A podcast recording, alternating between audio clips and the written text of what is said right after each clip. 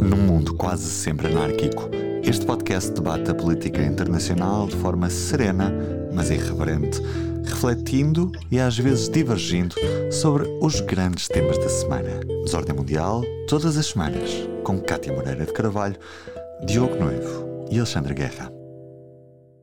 Olá, sejam bem-vindos a mais um episódio do Desordem Mundial. Um, hoje connosco temos um convidado especial, que é o Dércio de Sanzana, que é doutor em Ciência Política pela Universidade Sciences Po em França e professor também de Ciência Política na Universidade Eduardo Mondlane. As suas áreas de interesse são a juventude, a participação política e as redes sociais. Tem participado em vários grupos de investigação, uh, com destaque para a equipa que elaborou a Declaração Africana sobre Direitos e Liberdades na Internet, sob a égide da União Africana. Ele é também, desde 2020, pesquisador residente do Meta Facebook para Moçambique e Angola. E vocês podem me perguntar porquê é que eu estou já a apresentar o Dércio. Estou a apresentar o Dércio porque hoje vamos dedicar grande parte do nosso episódio a falar sobre Cabo Delgado. Há dias soube-se que o líder dos ataques em Cabo Delgado é moçambicano, Abu Sorraka, ou, ou então como ele é mais conhecido como Bin Omar. Paralelamente, o Ruanda, que se tem perfilado como o país garante de segurança em África, informou que vai alargar o seu apoio militar para outras zonas de Cabo Delgado. Nós vamos falar sobre isto e outros temas importantes para Moçambique, numa altura em que o país assumiu pela primeira vez o lugar de membro não permanente do Conselho de Segurança das Nações Unidas. Dércio, bem-vindo. Olá a todos. Olá. Olá, Dércio, bem-vindo. Olá a todos. Olá, muito, muito obrigado. Obrigada. Vamos então dar início. Vamos passar então ao, ponto, ao ordem ou desordem. Eu vou começar pelo Diogo. Diogo, o que é que trazes esta semana? Olha, esta semana trago uma batota porque em vez de trazer um tema vou trazer dois, mas vou ser telegráfico. Primeiro tema, ordem. Ordem em Itália. Cumpriram-se os 100 primeiros dias de governo de Giorgia Meloni e, ao contrário do que muitos vaticinavam, não houve uma segunda marcha sobre Roma, não houve o regresso do fascismo. Giorgia Meloni está a governar no respeito pelo Estado de Direito Democrático, tem feito um conjunto de declarações e ações que mostram que apoia o projeto europeu. Giorgia Meloni tem sido também inabalável no apoio à Ucrânia, um, Fala-se também, temia-se muito que a ascensão dos Fratelli d'Italia uh, se traduzisse, enfim, uma inclinação de Itália para o lado de Moscovo. Isso não aconteceu. A Itália continuou ao lado da Ucrânia e, portanto, apesar de, dos alertas uh, que hoje sabemos serem mais ou menos disparatados, e já na altura também já se intuíam que muitos desses alertas eram disparatados, Giorgia Meloni está a governar à europeia. Eu confesso que não tenho grande simpatia pela ideologia e pelo campo político de Giorgia Meloni, mas não podemos chamar fascismo a tudo aquilo que não gostamos. Giorgia Meloni representa um segmento da sociedade italiana, ganhou eleições e, enquanto governar dentro dos padrões do Estado de Direito Democrático, é um governo tão legítimo como outro qualquer. Tendo falado em ordem, agora vou falar em desordem. E a desordem tem que ver com as relações bilaterais entre Espanha e Marrocos. Houve uma reunião de alto nível entre os dois países, celebrada nos passados dias 1 e 2 de fevereiro. Havia uma grande expectativa em relação a esta cimeira por duas razões. Há sete anos, na verdade quase oito anos, que os dois países não se reuniam num ambiente de cimeira, e por outro lado, este foi o primeiro encontro de alto nível após Espanha ter feito uma mudança profunda, radical mesmo, na sua política externa ao apoiar as pretensões de Marrocos ao Saara Ocidental. Nós temos falado muito aqui de como Espanha tem ido ao encontro de Marrocos seja no Saara Ocidental, seja no aumento de apoio financeiro a Marrocos, seja mesmo no disfarçar os atentados aos direitos humanos cometidos pelas autoridades marroquinas no controle de fronteira. As vozes menos simpáticas, os analistas menos simpáticos estão mesmo a falar em anos de cedência de Espanha em toda a linha face a Marrocos. Bom, apesar de Espanha estar a fazer cedências sem precedentes, o rei marroquino Mohamed VI não compareceu na Cimeira. Foi a primeira vez na história das reuniões de alto nível entre Espanha e Marrocos que o monarca magrebino não compareceu. Isto, evidentemente, é um sinal político uh, e um sinal político negativo. Mostra que Espanha está a ceder tudo, mas Marrocos, em vez de entender nestas cedências um convite à colaboração, está a entender isto como um sinal de fraqueza de Espanha. E, portanto, Marrocos vai continuar a explorar Espanha. Uh, o governo espanhol tem andado francamente mal. Estas cedências foram algumas delas sem precedentes inaceitáveis. O resultado dessas cedências, como vemos em Marrocos, não é positivo.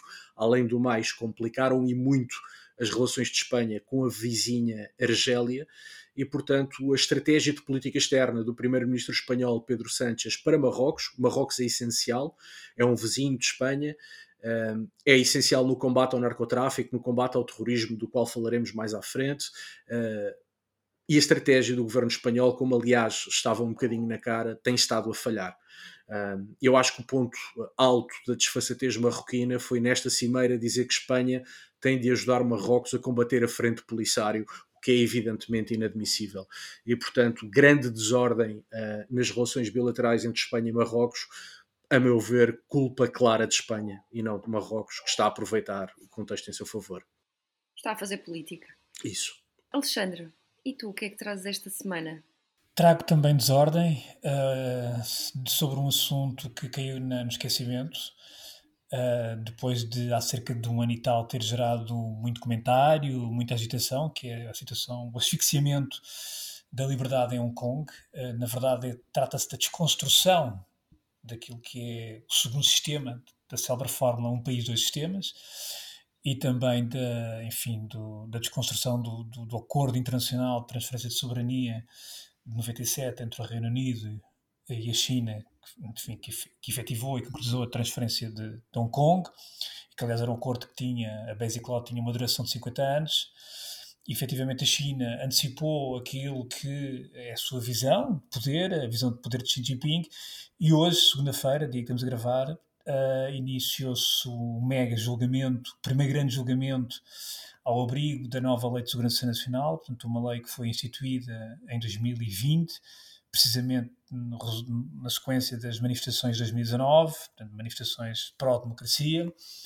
Esta lei é uma lei que criminaliza uma série de atos uh, que passam a ser considerados atos subversivos, atos de terrorismo, atos antipatrióticos, e, portanto, uh, tem uma interpretação muito lata, dá, dá um, enfim, dá, dá às autoridades uma, uma, um chapéu muito amplo para proceder a detenções eh, contra ativistas, por exemplo. Este julgamento que hoje começa é, é, é chamado Hong Kong 47, Hong Kong 47, por serem 47 pessoas que vão a julgamento, 47 ativistas, que envolve jornalistas, políticos, ex-políticos, académicos, eh, vários, vários elementos da sociedade. A maior parte deles foram detidos em, em 2021. Desde 2020 até 2022, a China uh, efetuou uma série de medidas, nomeadamente ao nível da lei, mas também ao nível da reforma do sistema político, para ir asfixiando e para, e para ir criando um modelo que fosse cada vez mais uniforme com aqueles que são os interesses de Pequim. E eu não podia deixar de trazer aqui este, este, este início de julgamento da, da enorme importância uh, porque o tema caiu de certa maneira um pouco no esquecimento.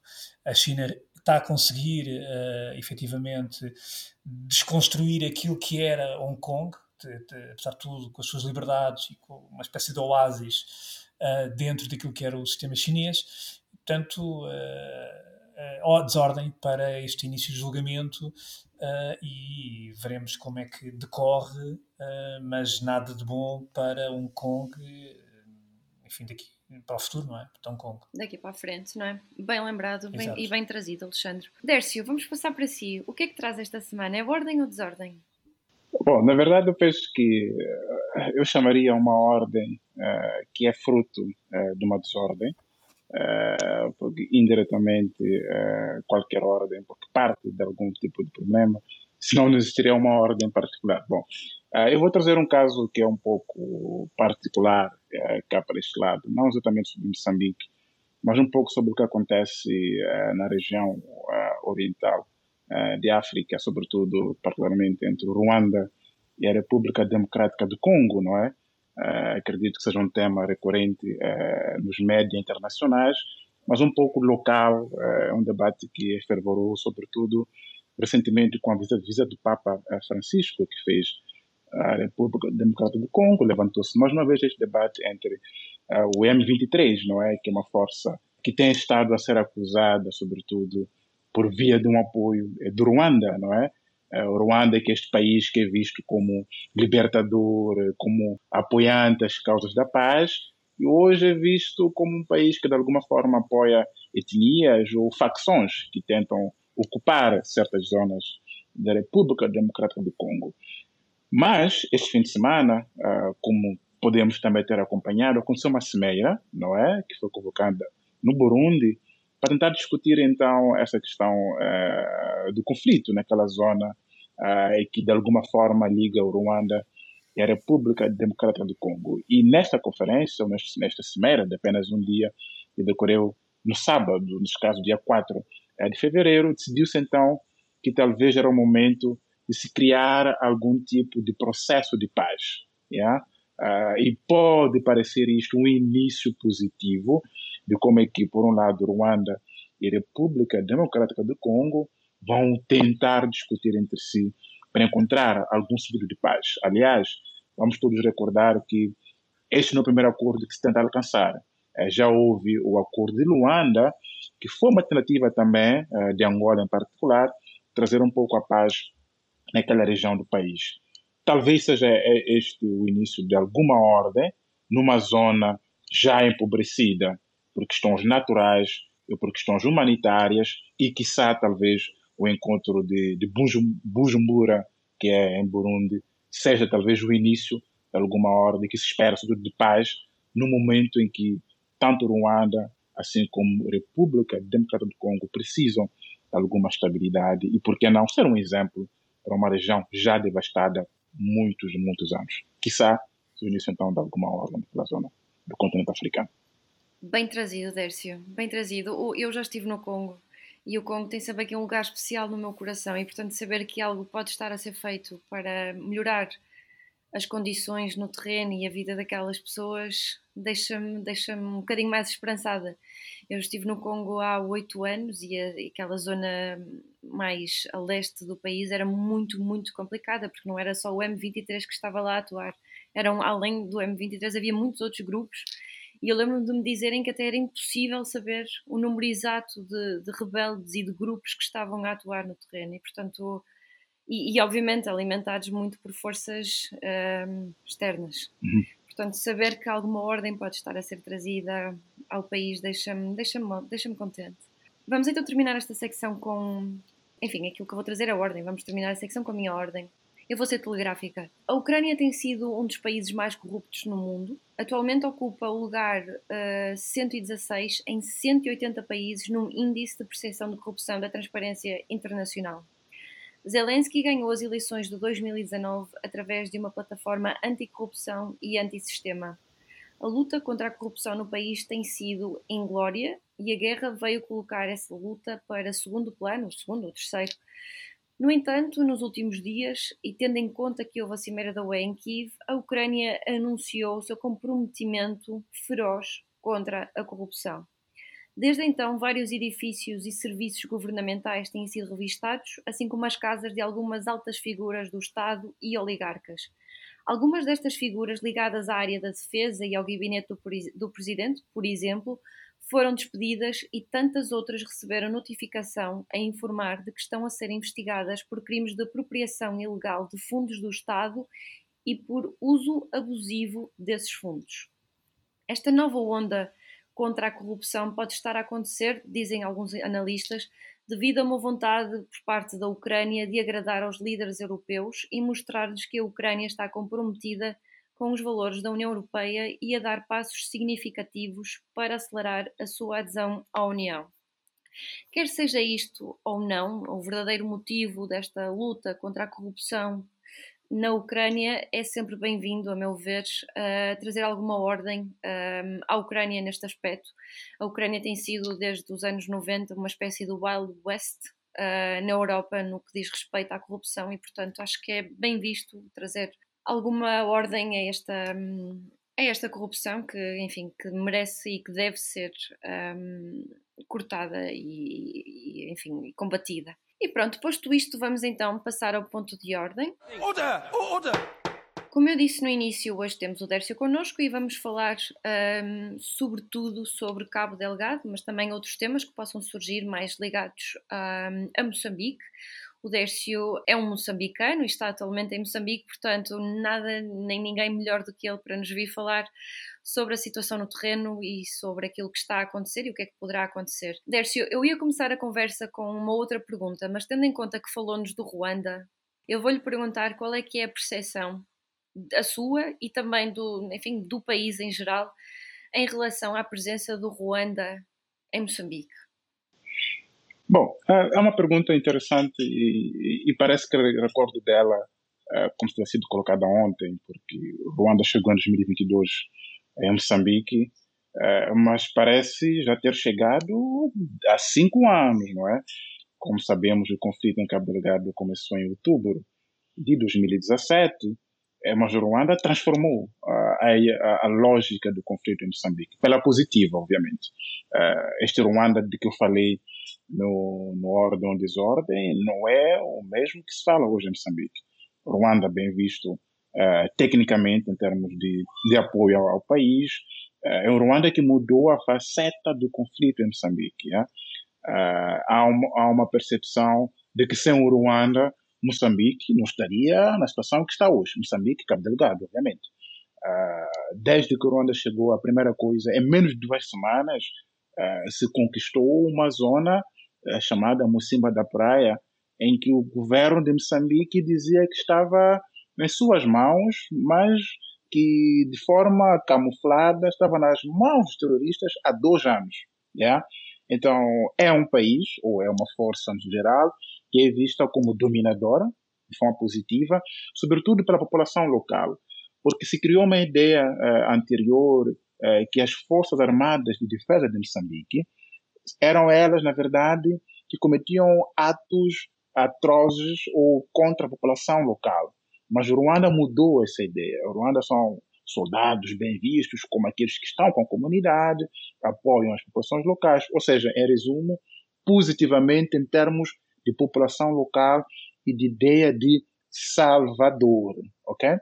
Agora, há uma outra faceta, que é a faceta política de tudo isto, política econômica, é que o Ruanda não está ao acaso em Moçambique, yeah? tem que ser dito abertamente. Está, obviamente, uh, por interesses variados, e vejam só que pela primeira vez Moçambique abriu, então, uh, uma entidade diplomática no Ruanda, algo que não era expectável há bem pouco tempo. Já temos uma representação local e Ruanda, vice-versa, tem a sua representação local em Moçambique. Mas isto tem interesse político, porque ao mesmo tempo sabemos que o Ruanda e Moçambique, historicamente, têm essa ideia de termos alguns refugiados que estão em Moçambique e estão a ser os perseguidos. Perseguidos como moeda de troca dessa relação entre Moçambique e Ruanda pelo apoio que está a dar ao país. Ou seja, há uma ideia geral para a população positiva, mas que politicamente e economicamente sabemos que há interesses obscuros que estão entre Moçambique e Ruanda em relação a este conflito em Cabo Delgado. Ok. Dércio, se, se, já agora, se me permite, eu gostava de olhar um bocadinho mais para Cabo Delgado e gostava de pegar numa coisa que a Kátia disse há pouco. Uh, o presidente moçambicano, Filipe Nyusi, disse num encontro com o corpo diplomático acreditado em Moçambique que o líder desta organização terrorista que está a espalhar violência em Cabo Delgado é um cidadão moçambicano. Ora, a, a pergunta, Dércio, é se a natureza do terrorismo em Cabo Delgado está a mudar. Eu recordo-me em 2017 e 2018 nós ouvimos falar em pessoas uh, de nacionalidade da Tanzânia, da Etiópia, uh, da Somália também. Este grupo Ansar al-Sunna, ligado ao, ao Estado Islâmico, era essencialmente estrangeiro, gente que vinha de fora de Moçambique. A percepção que há nos últimos anos é que já há mais cidadãos moçambicanos envolvidos uh, nesta organização ou neste grupúsculo uh, terrorista. A, a teu ver, Dércio, achas que uh, o terrorismo está a ganhar raiz em Cabo Delgado ou o facto do líder ser moçambicano é um, é um acaso, é um mero acaso? Bom, é, esta é uma hipótese. Quem o diz é o presidente da República de Moçambique. Okay? Certo. Nós não vamos dizer se é verdade ou não, mas se o okay. da República o diz, eu acredito que deve ser a pessoa melhor informada do que todos nós os quatro que aqui estamos. Exatamente. Claro. Ele tem fontes variadas de informação. Se o diz, provavelmente tenha alguma base para o dizer. Agora, qual é o nosso ponto de vista em relação a tudo isto? É que é preciso voltar à história. É, desde o início deste conflito, o governo de Moçambique jamais admitiu que este conflito tivesse alguma raiz interna. Uh, sempre houve a desculpa de se pensar que isto é aquilo dos outros, são pessoas que querem os recursos, é o financiamento externo, como dizia o Diogo, não é? Uh, nunca houve um discurso interno para olhar para o problema em Moçambique através das raízes sociais, econômicas e políticas, ou até uh, históricas daquela região. Aquilo tem, a região de Cabo Delgado tem uma história muito forte em termos de percurso étnico e não só. Nunca se pensou assim. Por que razão só hoje é que muda-se? Muda-se, obviamente, porque há uma percepção uh, que se começarmos a trazer o debate para casa, talvez o conflito pode ganhar um pouco mais de simpatia porque ao mesmo tempo se pensa que este conflito não é de todo externo. Há vozes até que dizem que internamente há elites políticas que podem estar a financiar o conflito em Cabo Delgado. Então, pensamos nós, não estamos a dizer que não é verdade o que foi dito pelo da República, mas talvez isto não passa de mais um discurso de tentar acomodar as vozes em Moçambique, ok? Agora, existem alguns indícios que, obviamente, há tendências de líderes que vêm de fora, como citou Tanzânia ou outros países próximos de Cabo Delgado, de fronteira, nesse caso, que faz na região norte do país. Mas internamente, pensamos que é mais um discurso para poder acomodar as vozes que tendem a pensar que o governo de Moçambique não olha para Cabo Delgado como deve ser. E repetimos, no início houve uma tentativa de negação. Então perguntemos por que, que hoje é que aceitamos o conflito interno. Há aqui algum, algum interesse. Aliás, recordem também que estamos num ano eleitoral. Quando começamos a discutir isto, dizer que isto aqui é nosso, nosso problema, atenção, é tudo de casa, pode também ter a ver com uma tentativa de poder acomodar o eleitorado que provavelmente vai poder votar ou legitimar o poder em outubro deste ano em Moçambique. Dércio, eu já agora aproveito estás a falar no, na presidência e na questão do governo central. Eu tive aí, tive em Moçambique, tive aí há cerca de 5 anos, 5, 6 anos, não mais do que isso. E ainda antes do, do enfim, ainda foi um pouco, um bocadinho um pouco antes, penso eu, do início da, do conflito em Cabo Delgado. Mas uma coisa que se nota efetivamente é que, enfim, uh, Moçambique não é Portugal e tem uma dimensão uh, que, que não é comparável a um país como Portugal, ou seja, a, a própria concepção que nós temos entre Lisboa e o Norte e Lisboa e o Sul não tem nada a ver com aquilo que é, por exemplo, Maputo e o Cabo Delgado. Uh, e, e, e, de facto, falas agora na questão interna de Cabo Delgado, mas a sensação que se fica quando se está em Maputo, e, e pelo menos foi essa com que eu fiquei, é que de facto a realidade do norte de Moçambique é uma realidade muito distante da própria realidade política é Maputo, que aliás está muito mais ligado à África do Sul, por exemplo, não é? Portanto, há uma, uma ligação muito mais, até por várias, por várias razões, não é? Até pela, pela questão geográfica. E, e portanto, a, eh, a ideia que se tem é que a questão do norte de Moçambique é uma questão que não está presente naquilo que é o cotidiano das elites uh, em Maputo, das elites políticas em Maputo. Aliás, o norte de Moçambique neste momento está a servir uma série de multinacionais, como a, a Total e, portanto, e outras entidades, nomeadamente muito francesas, e, e, portanto, essa ideia, ou seja, que de facto há um distanciamento enorme e que a política, portanto, em Maputo, enfim, joga pouco aquilo que são, que é o que se passa no, norte de Moçambique, que aliás, mesmo a nível económico e social, tem diferenças, eh, enfim, enormes uh, nomeadamente naquilo que são condições, infraestruturas, etc.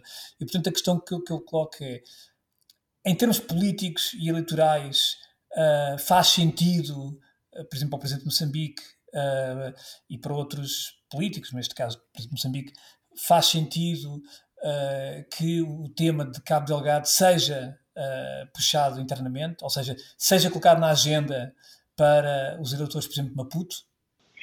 Bom, uh, o, o, Alex colocou uma questão interessante do ponto de vista. Uh, eu queria partir do, do, elemento que coloca, tem a ver com as assimetrias sociais, económicas uh, entre as zonas norte, centro e sul. A zona norte e centro são regiões com grandes concentrações de recursos naturais, mas em contrapartida são as zonas mais pobres de Moçambique. Aqui é algo que não está bem, ok? Existe uma máxima em Moçambique considerada de recursos naturais, de se pensar que os de Maputo é que estão a comer os nossos recursos. É um discurso este, ok? Os de Maputo é a capital do país, é o sul. Sim.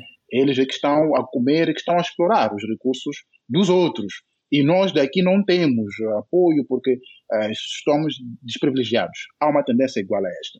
Tudo isto cria um sentimento de abandono. Um sentimento de que uh, nós não temos apoio, não temos educação, não temos serviço de saúde, e vocês aí é que têm. Isto existe, não se fala tanto, mas é uma realidade, as assimetrias, as diferenças regionais em Moçambique.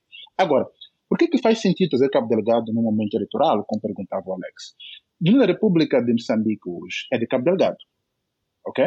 O presidente Nussi, ele é de Cabo Delgado. A, a grande etnia, ou os líderes políticos hoje, sejam uh, o secretário-geral da Frelimo, que não é de Cabo Delgado, mas as pessoas que o rodeiam e figuras importantes são de Cabo Delgado, que estão a liderar o governo de Moçambique hoje. Aliás, recordemos todos que a história de libertação de Moçambique eh, começa em Cabo Delgado. ok? Então, Cabo uhum. Delgado tem um simbolismo muito grande para a ideia de libertação, de soberania e, e, e, e de independência do país. Então, não é à toa que Cabo Delgado. Foi onde a guerra se sentiu é mais, não é? A guerra de libertação sentiu-se mais. Ex exatamente.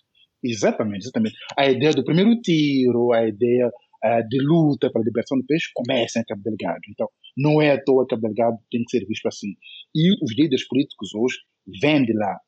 Quando eu digo que há uma tendência de resgatar a ideia local do conflito, a ideia de Cabo Delgado tem que ver também com o momento eleitoral que o país vive.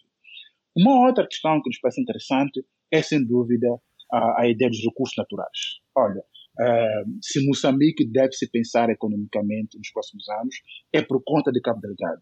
Então, nenhum dirigente sério que é vai deixar Cabo Delgado fora da sua agenda de discussão. Então, tudo isso tem alguma ligação histórica e atual em termos do que Cabo Delgado significa para o país. Agora, é verdade que Cabo Delgado, em termos eleitorais, não é o círculo eleitoral mais importante. É Nampula e Zambésia, não é? Mas Nampula está no norte, e Zambésia está no centro, não é Cabo Delgado, mas indiretamente não se pode falar de política hoje em Moçambique sem pensar uhum. em Cabo Delgado. Então, sim, é importante Cabo Delgado nos dias que correm. É muito interessante isso. Sim. Um, e em relação à situação no terreno, um, em Cabo Delgado, ou seja, as tropas do Ruanda um, estão no terreno uh, e, pelos vistos, vão alargar o seu âmbito de ação Uh, portanto, uh, parte-se do princípio que os ataques têm sido mais controlados e parte-se do princípio que podem existir algumas condições para as pessoas poderem voltar às suas casas. Como é que isto está? Em que ponto é que está atualmente? Eu, eu não estou em Cabo Delegado uh, e vão perceber que a minha fala também é baseada naquilo que lemos e em pessoas de contato que temos estado a interagir com elas em Cabo Delegado, mas num cômputo geral há um discurso político e há uma realidade no terreno. Devo confessar que as coisas mudaram para o bem em algum momento. Uh, o que uhum. vemos em Cabo Delgado hoje não é o que era em 2019, 2020. Há tendências positivas de melhoria do estado geral da segurança. Contudo, não se pode pensar que não há nenhum ataque em Cabo Delgado. Há ataques esporádicos ou ataques concentrados em algumas zonas. E tudo isto, por vezes, cria uma impressão um pouco camuflada, porque as pessoas acabam voltando e depois são atacadas. Aliás, recentemente, foi neste fim de semana, uh, início de fevereiro, que houve um ataque, por exemplo, a um autocarro que estava lá uh, um dos membros de uma entidade uh, humanitária que, que Médicos Sem Fronteiras e que foi morto o motorista dessa entidade. Olha, estavam a levar uh, algum tipo de apoio humanitário, estava lá este motorista que não estava em serviço, mas estava apenas a poder passar numa região de Cabo Delgado. Então, há focos ainda de conflito, mas há tendência de melhoria. Pensamos nós que o mais importante aqui é como aconselhar as pessoas a voltar de forma calma, porque se os centros de reassentamento não têm condições para as pessoas terem algum tipo de refeição, algum tipo de trato ou algum tipo de cuidados primários de saúde, vão voltar em debandada. Não vão voltar porque sentem seguros, mas onde voltar porque não têm o que fazer nos centros de reassentamento. Então, é isto que está a acontecer. As pessoas não estão a voltar porque sentem que há segurança total. Voltam porque não têm condições. Aliás, recentemente uh, o PMA, que é o Programa Mundial da Alimentação, suspendeu o apoio durante o mês de fevereiro em Cabo Delgado. Isto é grave. Isto é grave porque demonstra que não tem condições de continuar a prover alimentação às pessoas. Então, se não há alimentação, as pessoas vão voltar às zonas que talvez não há segurança plena. Então, para mim, o importante é como é que o governo, as unidades internacionais e locais trabalham para informar as pessoas de quais são as zonas seguras e qual é o melhor momento para poder regressar. Porque hoje o regresso não é pela segurança em si, mas talvez pelo desespero de poder ter algum tipo de sustento lá onde estavam antes, porque nas zonas de assentamento não há condições para alimentação ou outro tipo de serviços. Nós sabemos então essas condições todas que estão a existir e sabemos da existência no terreno de organizações humanitárias para prestar apoio, como falou, alimentar e sobretudo às mulheres e às crianças mas existe por parte, e também sabemos que existem pronto, as forças do Ruanda no terreno para combater, uh, enfim, é o braço militar do combate ao terrorismo, e também sabemos que as forças do Ruanda estão a ser treinadas por parte de algumas tropas da União Europeia. Mas além disto, existe mais alguma coisa a ser feita para combater o terrorismo e a radicalização, ao nível do governo ou ao nível das, das organizações da sociedade civil? Bom, eu penso que eh, o terrorismo, assim como qualquer conflito, não se resolve apenas pelas armas, ok?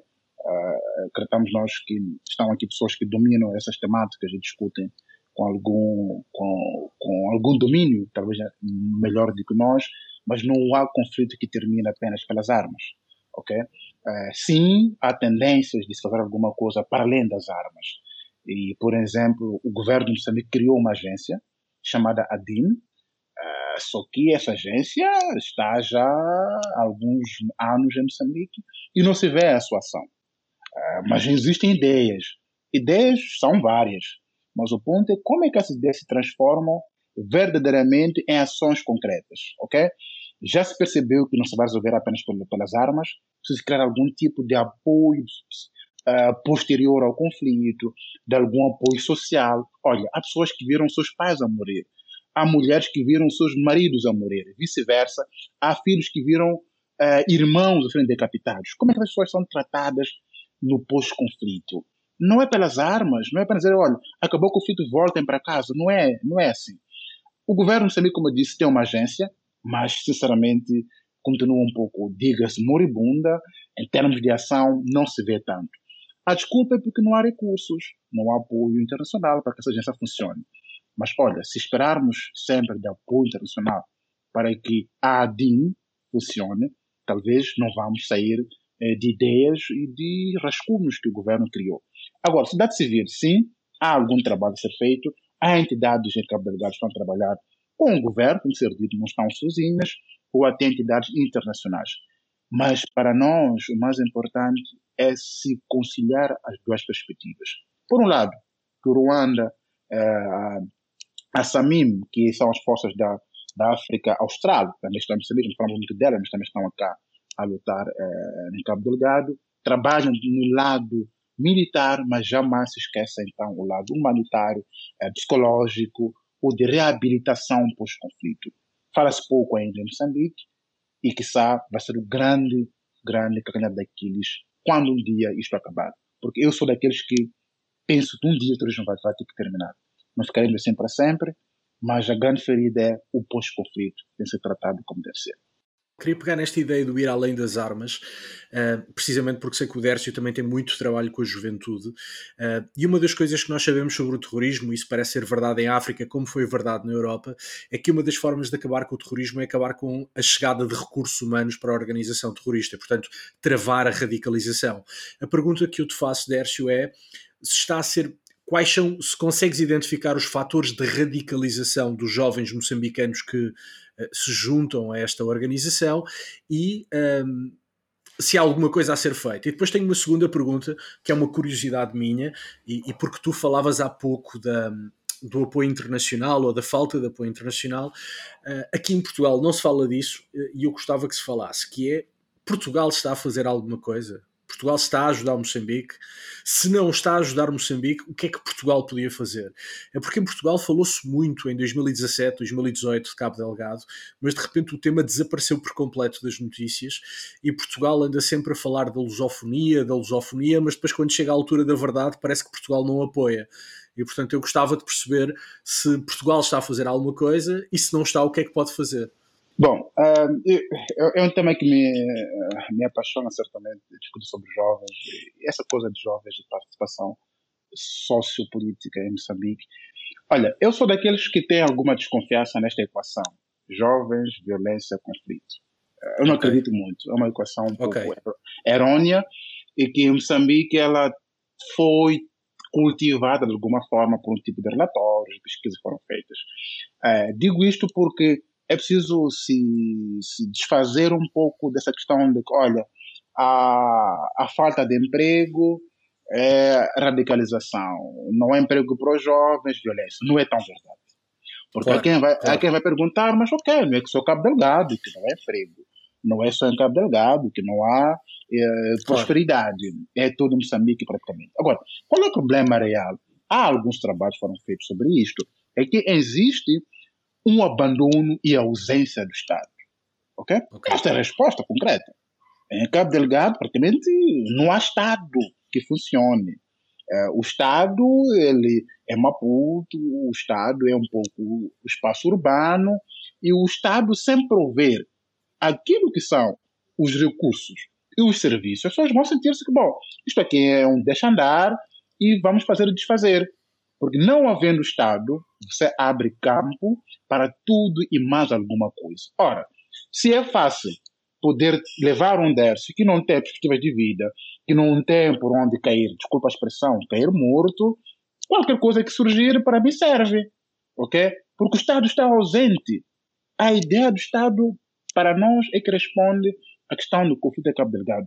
Não é essa questão de ah, jovens desempregados, conflito. Não é tão real porque senão diremos que Moçambique todo passa por isto. Então, há uma lógica histórica, não temos muito tempo de falar disto aqui agora, mas os números provam o nível de analfabetismo em Cabo Delgado é tremendo.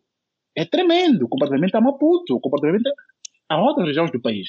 A ideia do desemprego juvenil é tremendo, mas não é apenas isso que funciona. É como é que o Estado deixou que todas essas questões pudessem criar um campo fértil para tudo aquilo que estamos a ver hoje. Então, o Estado está ausente e, por via disso, talvez, por hipótese, cria este cenário que estamos a ver em Cabo Delgado. Mas não é os jovens que estão a, a criar a ideia de conflito porque estão desempregados. Isto é um pouco errado. Certo. Claramente que certo. Diogo Completamente de acordo. Sim, o Diogo não disse isso, mas, mas há uma ideia geral que se coloca sobre isso. Certo, Agora, certo, certo. E fizeste bem em explicar, claro. Portugal e Moçambique. Olha, há um, há um pouco daquilo que, que até costumamos dizer aqui em Moçambique, de que ontem quem te fez mal talvez te sente apoio no futuro, ok? Não estou a dizer que Portugal deva ser responsável para Moçambique, não é isso. Mas há uma ideia histórica que talvez pudéssemos esperar um pouco mais. Agora, é verdade também que Portugal fez alguma coisa. Atenção, quando Portugal liderou a, penso que é, a, a, Comissão da União Europeia, penso que esta expressão correta, não sei se é correta, tentou fazer alguma coisa através do ministro que estava lá a liderar, trouxe a ideia, uh, trouxe para cá o seu ministro na altura, trouxe um tipo de visitas feitas no campo, mas depois desapareceu. Por quê? Talvez por questões econômicas. Portugal, bom, é um país aí da Europa, é um país ali daquela, desculpa a expressão, daquela periferia, não tem também tanto para poder dar a Moçambique. Vamos ser sinceros. A ideia do conflito e terrorismo é uma ideia de recursos e Portugal, não estou a defender, mas querendo como não ser recursos, não tem o que fazer. Quem está para Moçambique hoje são os Estados Unidos da América, são países como França, são países até como a Alemanha indiretamente. Portugal faz o que pode, aliás, até sabemos que o, o brigadeiro está a dirigir hoje o, a equipa de segurança é um português. talvez pela É, a, língua. missão, a missão da União Europeia é Exatamente. dirigida por um Comodoro. Era o Brigadeiro-General Lemos Pires e agora o Exatamente. Comodoro Sim, sim, sim, Brito. sim. Exatamente. É um português. Mas talvez vai-se ficar pela técnica, pelo apoio técnico, Claro. porque isto Claro. aqui é, é- é dinheiro.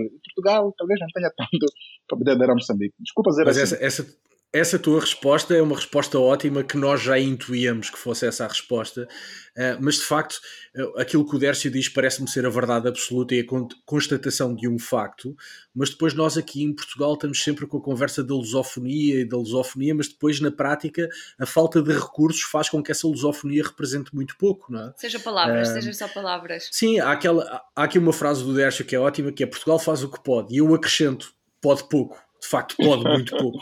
E é uma pena que possa pouco e devia reconhecer esse pouco. Mas É. sim, isso nas relações bilaterais, eh, eu também achei a resposta do Exército de facto muito esclarecedora e, muito enriquecedora naquilo que são as relações bilaterais. Mas eu, eu, aproveitando aqui a presença do Dércio, gostava de centrar, puxar um bocadinho mais para a questão da realidade de Moçambique, não tanto só para cada Cabo Delgado. E queria saber aqui a opinião do Dércio, já agora se me puderes dizer, na tua própria experiência também, que é uma coisa que se nota é, de facto, eh, enfim, olhando para, as- para os índices de desenvolvimento humano, Moçambique de facto continua a ser um dos países mais pobres. Embora Maputo, como tu há pouco disseste, de facto é uma realidade única dentro do território moçambicano. E uma coisa, e, e de facto também se sabe que, enfim, que continua a haver muita corrupção ao nível do sistema político moçambicano, portanto, não é segredo para ninguém, ad- admito que essa corrupção esteja um pouco mais atenuada, mas é uma coisa que se nota, é que se começa a ver uma elite eh, de jovens até que vão estudar no estrangeiro, que têm possibilidade de estudar no estrangeiro, portanto que têm uma visão diferente já sobre aquilo que querem para o país, e eu lembro quando estive há uns tempos, eu falei com bastantes pessoas, e até tenho amigos meus que- portugueses que trabalham e que, e que trabalham em Moçambique, que vão e vão e que também têm família em Moçambique, e o que se nota é que parece haver uma vontade de realmente de alguma juventude, de umas novas gerações pegarem nos desígnios do país, eh, conscientes de que o país pode dar muito mais. E, e, e, por exemplo, Dércio, tu provavelmente poderás ser um desses jovens, digo eu, e também gostava de saber a tua opinião sobre esta matéria, que é aquilo que eh, este- esta elite, estas novas elites ahm, moçambicanas podem dar efetivamente e contribuir para o desenvolvimento uh, do país, porque de facto nota-se que há essa consciência de que o país tem muitos recursos, é um país fabuloso, mesmo naquilo que é a integração, por exemplo, dos portugueses que vivem em Moçambique, há claramente uma integração, enfim, plena, não é? Nos negócios, nos restaurantes, nos negócios do dia a dia, portanto, vê-se claramente que, por exemplo, Maputo é uma cidade onde se vive bem, onde se, onde se vive em harmonia, relativamente segura, não é? Naquilo que é, portanto, naquilo que é o que é o que é, enfim, que é o continente africano, mas é, um, é, um, é, é relativamente segura e uma cidade onde uma pessoa se sente bem, curiosamente, se sente bem, mas efetivamente também se percebe que é uma cidade que podia dar muito mais, mas que parte também um pouco daquilo que é o sistema político, daquilo que tem sido as lideranças políticas uh, em Moçambique e infelizmente naquilo que também é o histórico das lideranças políticas em África. E eu gostava de perceber também na tua experiência e na tua experiência de vida social e profissional e académico, se de facto há essa vontade também de uma certa juventude de novas gerações participarem neste, enfim, neste, neste esforço para realmente, enfim, trazer Moçambique para um, para um patamar, enfim, de melhor desenvolvimento, não é? Sim. Bom, uh, é uma questão complexa e talvez uh, espero que nos leve o podcast todo. Bom, é só isto, é um comentário uh, banal, mas Moçambique, sem dúvida, é um país que costumamos dizer um país jovem. Uh, um país jovem numa lógica em que a média de idade em Moçambique são 18,2 anos de idade, ok? 18,2. Uh, e isto significa que o país é certamente feito uh, de pessoas com energia. A ideia de juventude é energia, é convicção, é mudança, é radicalização, não sendo negativo, mas é querer alguma transformação. Uhum. Mas há um empecilho quando se fala de jovens e política em Moçambique, é que uh, a centralização política partidária uh, domina todos os setores, ok? eu desconfio muito, e desculpa mesmo talvez ter de decepcionar o, o, o, Alex na tua visão de mudança, de, de perspectivas contrárias à, à, forma de ver Moçambique, mas fica tudo atrofiado porque há uma centralização muito excessiva de quem pode uhum. Fazer sim. alguma mudança real no país. O partido no poder, o Partido Frelimo, querendo como não, há quem não queira dizer assim, mas é hegemônico. É hegemônico e continua a dominar a cena política em Moçambique. Você não pode pensar política em Moçambique sem pensar na Frelimo, na Renamo, no MDM. que são os três partidos principais de Moçambique, mas, sobretudo, sem pensar no Partido Frelimo. Isto é grave como país. Não se pode pensar uma lógica de mudança que não passe pelos partidos políticos. Então, essa ideia de mudança juvenil, uh, ela acaba depois de desembocando um pouco nessa ideia de que, olha, sem Frelimo não há possível mudança. Houve tentativas uh, anteriores através do rap, através de artes, outras formas de atuação, ativismo, ativista, desculpa, mas não passou disto, porque há uma dominação quase que completa do partido em poder de todas as formas de ação cívica em Moçambique. E quem pensa diferente deste partido, quem pensa diferente dessas entidades político-governamentais, acaba sendo como alguém contrário. Há uma máxima em Moçambique que se costuma dizer: quem não está conosco está contra nós. Isto é um discurso político de um partido no poder. Quem não está conosco está contra nós. Ou seja, se você pensar diferente, é cuidado com o que pode suceder pela frente. Então, uh, eu não sou tão otimista, talvez, como o Alex está aqui a colocar. Uh, não estou a dizer que não, não pode haver mudança, não pode haver ideia uh, de galvanização juvenil, mas pelo andar da situação, Moçambique continua uhum. atrofiado essa lógica político-partidária, infelizmente, nos dias atuais. Muito bem. Uh, Dércio, foi uma conversa super, super interessante e eu tenho a certeza que nós ainda tínhamos mais perguntas para fazer. Sim, ficávamos aqui mais uma hora ou duas. Exato, isto é um tema que nos interessa imenso, imenso mesmo. O tema interessa e o convidado é muito bom. Exato, exato, também isso, não é? É uma pessoa que conhece imenso sobre o local e depois, enfim, tem imenso para dar e, portanto, o episódio está muito bom e está, está muito rico. Alexandre e Diogo, eu não sei se têm mais perguntas para fazer, se não tiverem, passamos já para o Sem Fronteiras. Vamos a isso. eu comecei há pouco foi com o Diogo, portanto agora vou começar com o Alexandre a pedir, a perguntar qual é que é a sugestão que o Alexandre tem para o Sem Fronteiras.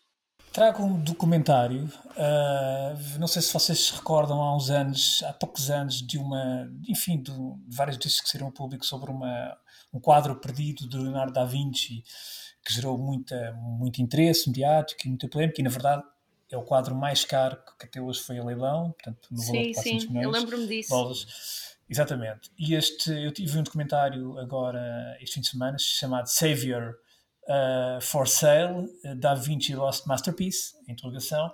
É um documentário do francês Antoine Vitkin. I heard the names of several people. It's just a realm of, of smoke and shadows. Il s'agit de le Christ sauveur du monde. We want to import the best knowledge from around the world for the new Saudi Arabia. La demande de MBS, elle était très claire.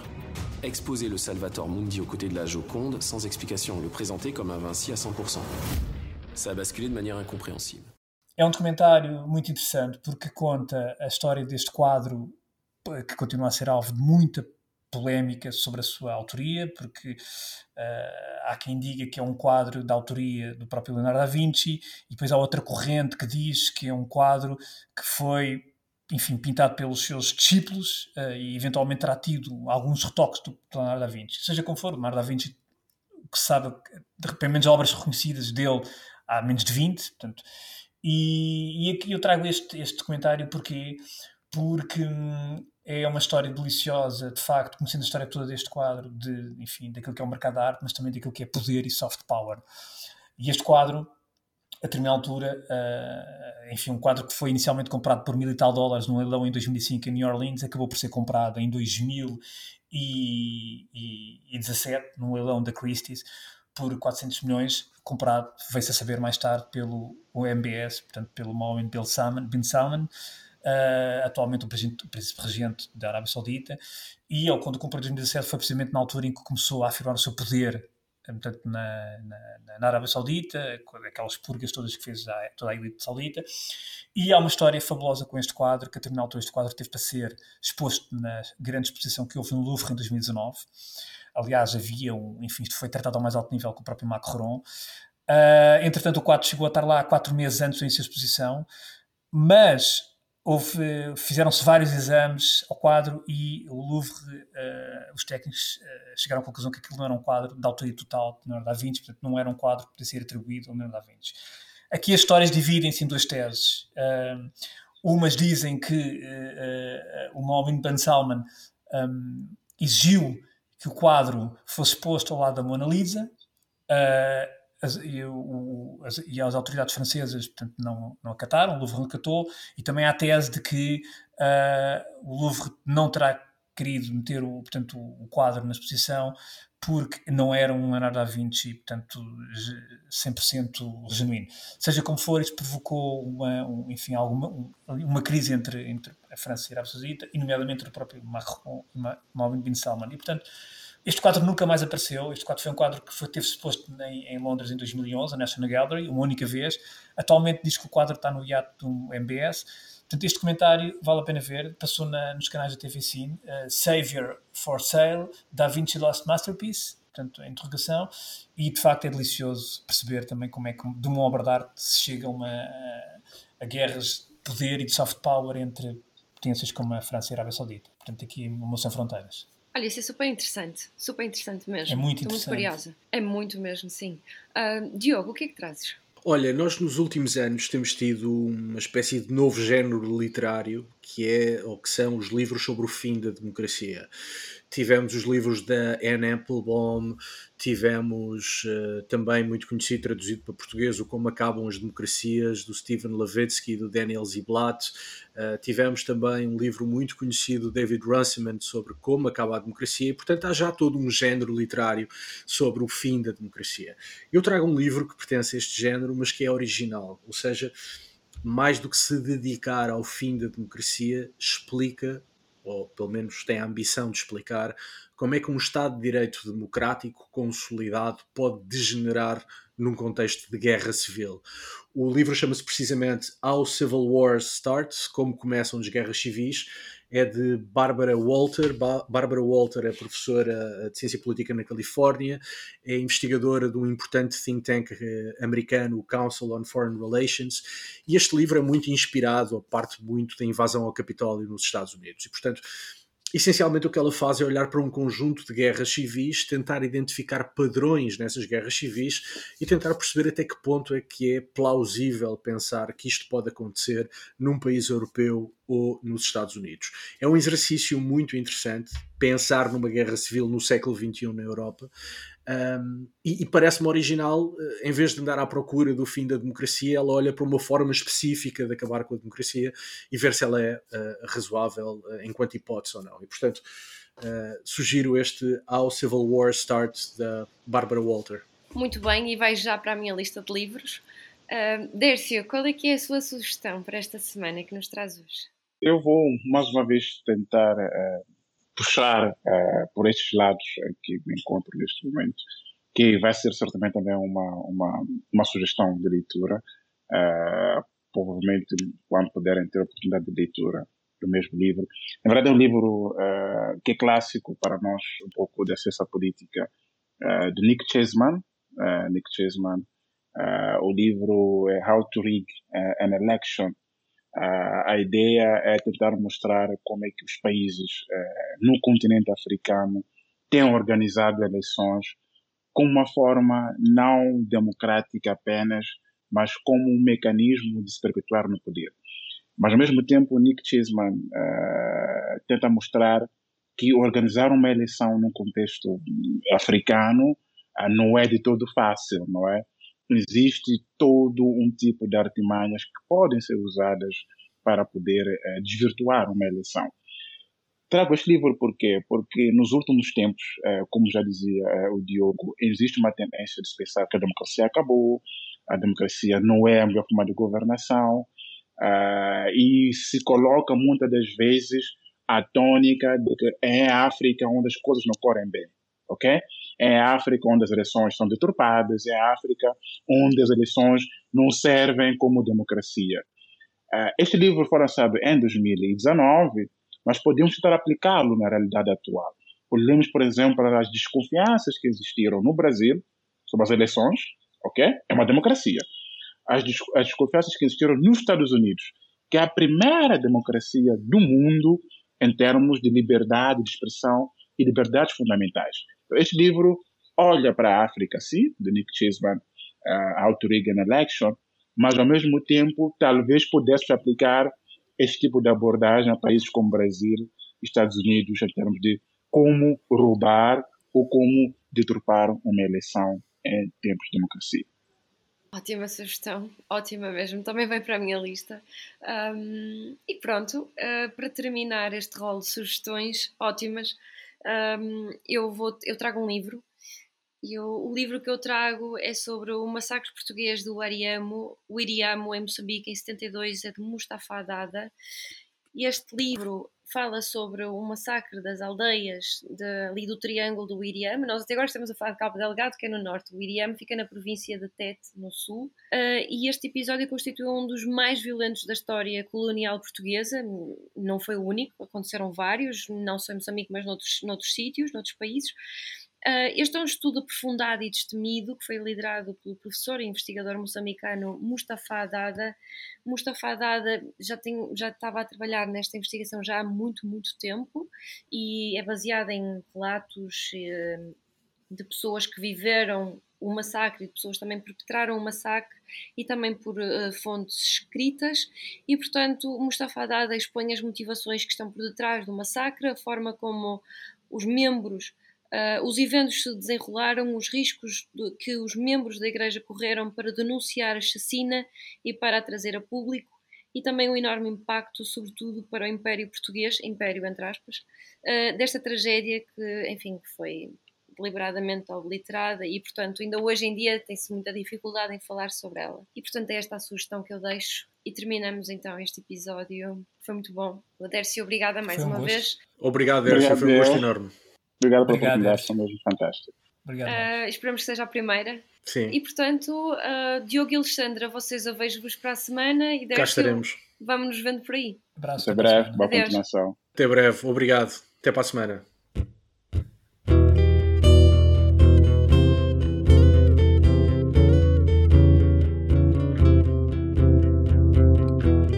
Pode voltar a ouvir este e conhecer novos episódios em público.pt e na sua aplicação para podcasts.